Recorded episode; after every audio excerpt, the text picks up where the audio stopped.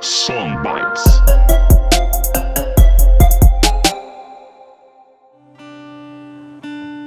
Bom, hoje a gente vai falar de um assunto sempre atual, que são os processos que a gente vive.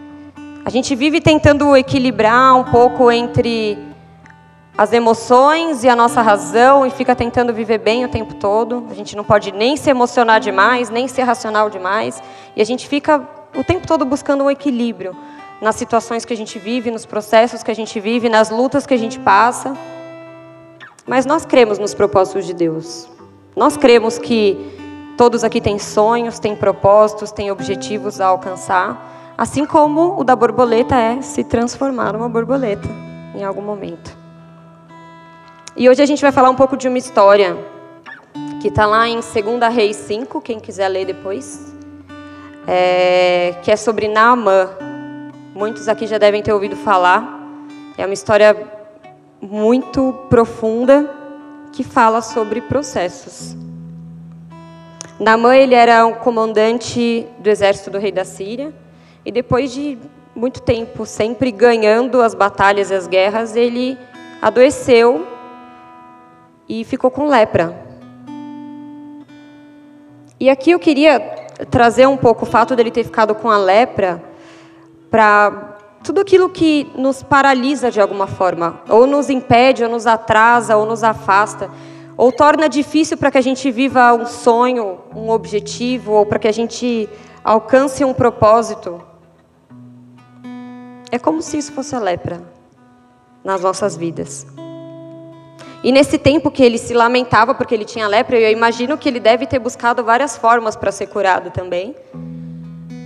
E havia uma menina que servia a esposa dele, que havia sido levada cativa para servir, ainda assim tinha um coração maravilhoso, porque ela conhecia o Senhor, conhecia as coisas do alto. E ela falou: Eu conheço alguém que pode curar Naamã. Ele deveria ir lá falar com essa pessoa. E aí, nesse momento, eu fiquei pensando: imagina cada um de nós vivendo um tempo com lepra, ou com qualquer coisa, como eu disse, que nos impede de viver aquilo que a gente sonha. E aí imagina você ouvir que existe alguém que pode te ajudar a ser curado disso. Você vai correndo buscar essa cura, né? Você vai atrás disso. Imagina. Estou há anos aqui buscando vários tratamentos caros e eu não consegui nada e de repente ela vem e diz que alguém pode me curar. Pode não ser verdade, mas na dúvida eu vou. E foi isso que ele fez. Ele foi falar com o rei da Síria, pediu autorização, recebeu até uma recomendação do rei dele. Porque até então ele imaginava que ele ia chegar lá e ia fazer o quê? Ele ia pagar alguém, tanto que ele levou várias ofertas e presentes, que ele ia chegar lá e ele iria pagar alguém para ser curado. Porque era a forma que ele conhecia, né? Com a moeda de troca. Então eu vou, eu levo tudo que eu tenho de melhor, vou pagar para o rei de Israel e eu vou ser curado. Porque falaram que tem alguém lá que pode me curar. E quando ele chega com essa história lá, o rei de Israel ele fica doido, né? Ele fala: "Não, mas não tem nada que eu possa fazer que possa te curar". E aí, um profeta chamado Eliseu, que estava lá, ele ouve essa conversa e fala: "Peraí, é agora que ele vai conhecer quem é o nosso Deus. Fala para ele falar comigo". E aí Naamã, já um pouco irritado por não ter atendido na hora aquilo que ele buscava, ainda assim ele decide ir falar com esse profeta Eliseu. E aí eu vou ler para vocês essa passagem que está em 2 Reis 9, 9 e 10. Então Naamã foi com seus cavalos e carros e parou à porta da casa de Eliseu.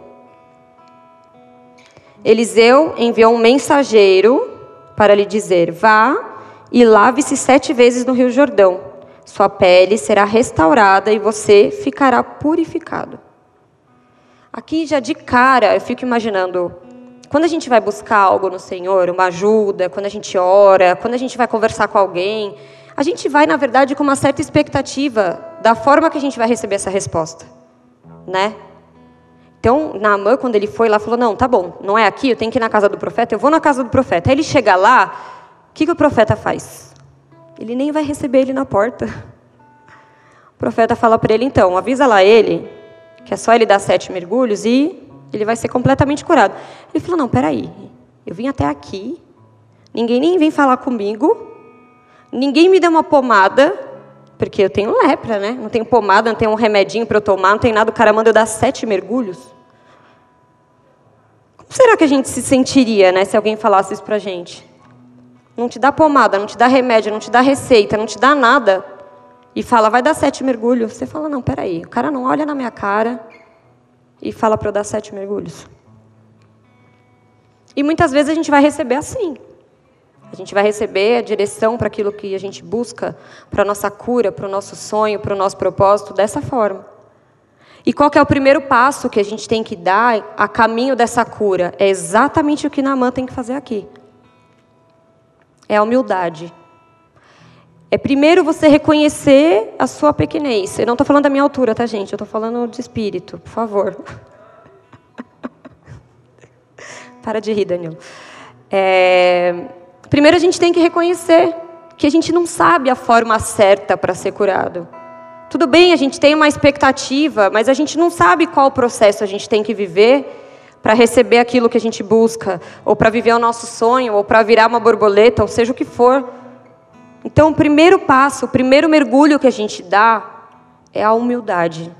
É reconhecer que a gente não sabe, que a gente precisa de uma orientação. O segundo mergulho, depois que a gente reconhece que não sabe de nada, que a gente, de repente, realmente são sete mergulhos que vão fazer a gente ser curado, a gente ser transformado, é a obediência. Porque ali a gente ainda não está convencido de que os sete mergulhos vão nos curar, mas a gente decide obedecer. A gente reconhece que não sabe, e aí a gente decide obedecer a Deus. E esse é o nosso segundo mergulho. A gente sabe onde a gente quer chegar. E a gente não tem nada a perder. Então a gente decide obedecer. O terceiro mergulho é quando a gente decide fazer a nossa parte. Quando a gente percebe que a gente não sabe exatamente para onde a gente está indo, porque a gente não tem um. O processo ele não é desenhado para a gente, mostrando exatamente cada situação que a gente vai viver. Mas a gente entende que se nós não fizermos a nossa parte, por exemplo, eu vou dar um exemplo assim bem, bem material, mas para que todo mundo entenda. Muitas vezes você quer comprar uma casa. E aí você tem que juntar, sei lá, quantos mil reais, que hoje em dia né, tá bem caro, mas tudo bem. E aí o que, que acontece? Para comprar essa casa você tem que fazer algumas coisas. Então você vai ter que abrir mão de algumas coisas que você faz, né? Você vai ter que fazer alguns sacrifícios para juntar esse dinheiro. Só que você tem que juntar esse dinheiro, você tem que colocar ele na poupança, numa aplicação, essa é a sua parte. Se você não fizer, Deus não vai falar, peraí que eu vou transferir da sua conta para a sua conta poupança. Aí você vai abrir a conta e vai falar, opa, sumiu mil reais aqui, onde será que foi? Isso não vai acontecer, você precisa decidir fazer a sua parte. E esse é o terceiro mergulho, é quando você aceita que você vai precisar ter sacrifícios, você vai precisar mergulhar mesmo se você tiver medo de água, mas você vai precisar dar esse mergulho. O quarto mergulho é o da perseverança. É quando a gente já está mais da metade do caminho, mas você ainda não sabe como as coisas vão acontecer, você ainda não enxerga como você vai chegar no valor que você precisa, ou você não enxerga como que a sua lepra vai ser curada, porque ainda não mudou nada. Ela está toda aqui. Mas você decide permanecer. O quinto mergulho é o mais difícil. É quando você já duvida completamente que você vai conseguir alcançar. Porque você já está no quinto mergulho, você já está tão perto do final do processo e você não vê as mudanças acontecendo. E você não vê a forma que Deus vai agir através da sua vida. Você está tão distante do dinheiro, está tão distante da promoção, você está tão distante dos seus sonhos, você está tão distante de todos os seus objetivos. Como que isso vai acontecer? E aí você lembra que você não vive pelo que você vê. Você vive pelo que você crê.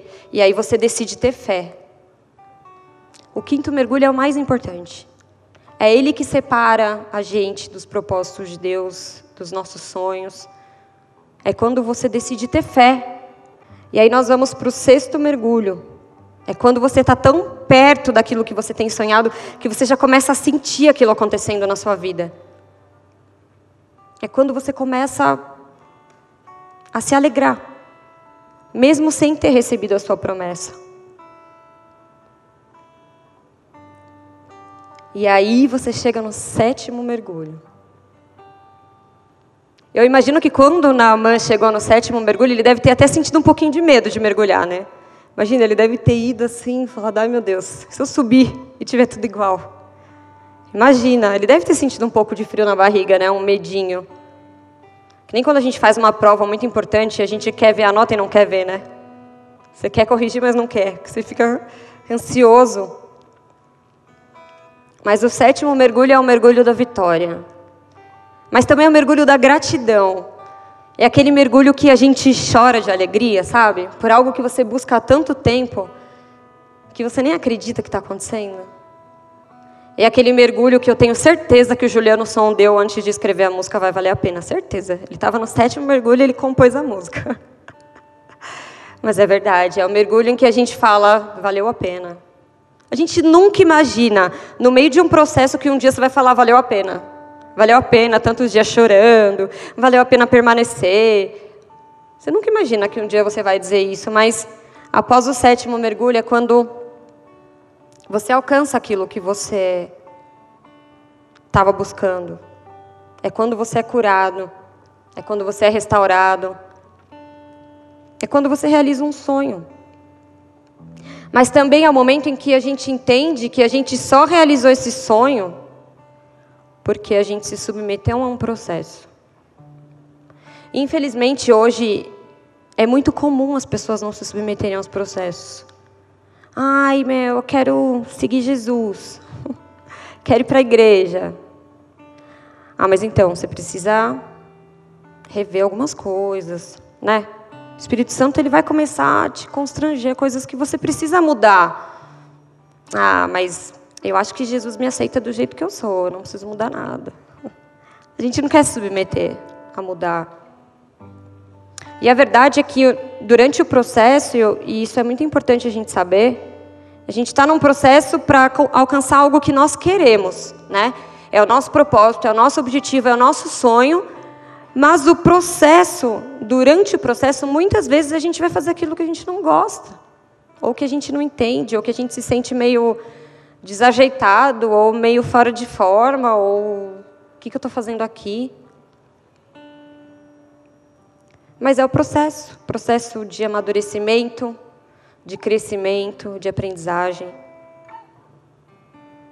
O que, que a gente precisa fazer entre a primeira série e o ensino médio? Hein, Camila?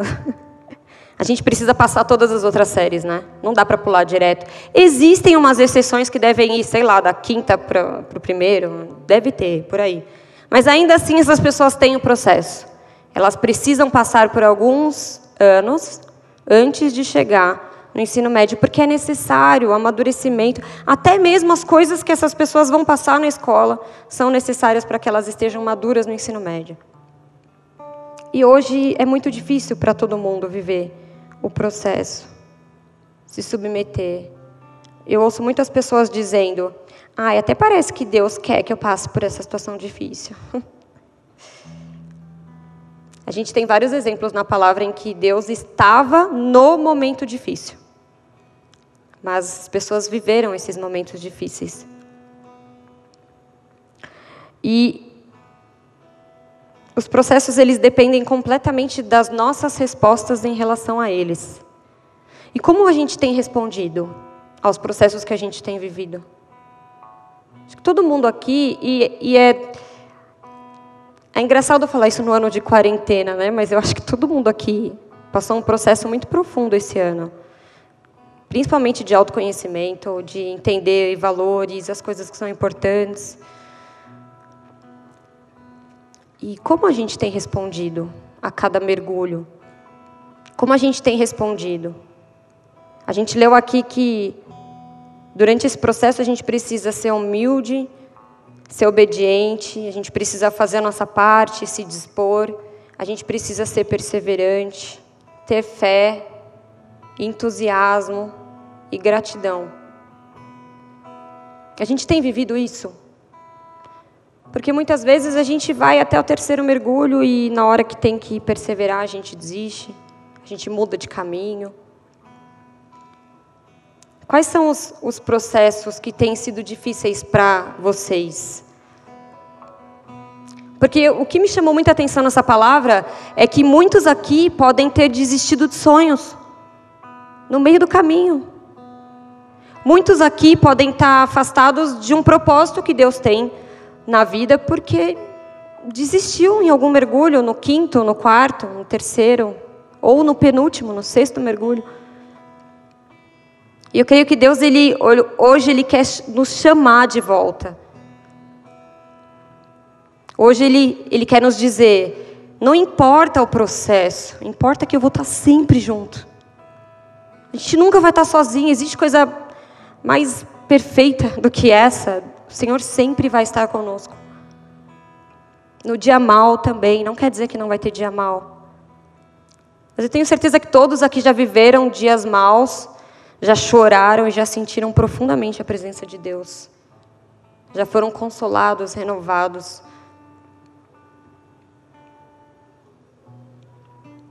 E se hoje eu perguntasse para vocês, qual é a resposta de vocês para o processo que vocês estão vivendo? O que vocês diriam? Será que vocês aceitariam se submeter ao processo? Porque é muito bonito falar de algumas coisas, mas quando a gente olha para a gente e reconhece as nossas dificuldades diante de algumas coisas que a gente vive, diante de situações que a gente fala assim, não, essa aqui eu não consigo. Não, não, Deus até sabe que essa situação aqui eu não consigo passar. Mas porque a gente está olhando para a nossa força. Porque se Deus está conosco, a gente consegue passar qualquer situação. O convite hoje é para que a gente volte para os nossos mergulhos. Seja qual for o mergulho em que a gente parou, é tempo de voltar. É tempo de mergulhar de novo. É tempo de recomeçar. É tempo de fortalecer. É tempo de dar a resposta certa. Sim, existe uma resposta certa para a gente dar em cada mergulho. E Deus está nos chamando hoje para que a gente dê essa resposta certa para que a gente possa viver os nossos sonhos. A gente não tem por que desistir das coisas. O não, ele tem que ser um, muito mais um impulsionador para que a gente entenda o caminho que a gente precisa seguir do que um símbolo de derrota. E eu acredito que tem muitos aqui que nunca se submeteram a um processo com o Senhor, que nunca viveram um processo com Deus, nunca permitiram que o Senhor governasse as suas vidas. E hoje é o dia para fazer isso. Hoje é o momento para soltar o controle, para tirar as mãos das rédeas e, e permitir que Ele venha conduzir para permitir que Ele venha governar, para se submeter ao senhorio dele. E não tem coisa melhor.